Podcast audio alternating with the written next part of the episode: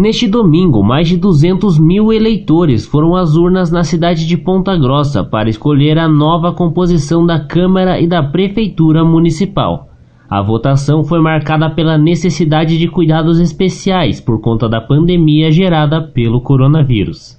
Medidas sanitárias como distanciamento social e uso de máscara durante todo o dia foram algumas das medidas para prevenir a transmissão da Covid-19 e possibilitar que a votação ocorresse.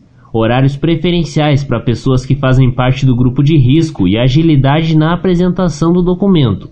Também foram orientações para evitar aglomerações. O aplicativo Pardal, utilizado para denunciar irregularidades no processo eleitoral, registrou mais de 5 mil denúncias em todo o estado.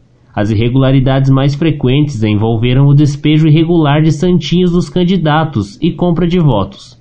Também houve registro de eleitores sem máscara que tentaram votar, mas foram impedidos pelos mesários. Mabel Canto, da coligação Ponta Grossa, em primeiro lugar, e a professora Elizabeth, da coligação Somos Todos Ponta Grossa, disputam o segundo turno na cidade.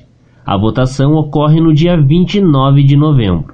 Para os eleitores que não compareceram às sessões eleitorais, ainda é possível justificar a ausência pelo aplicativo e-Título ou diretamente no site do Tribunal Regional Eleitoral.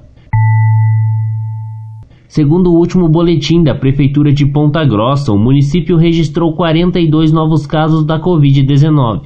Desde o início da pandemia, a cidade já totaliza 7.919 casos confirmados de contaminação, e 148 mortes.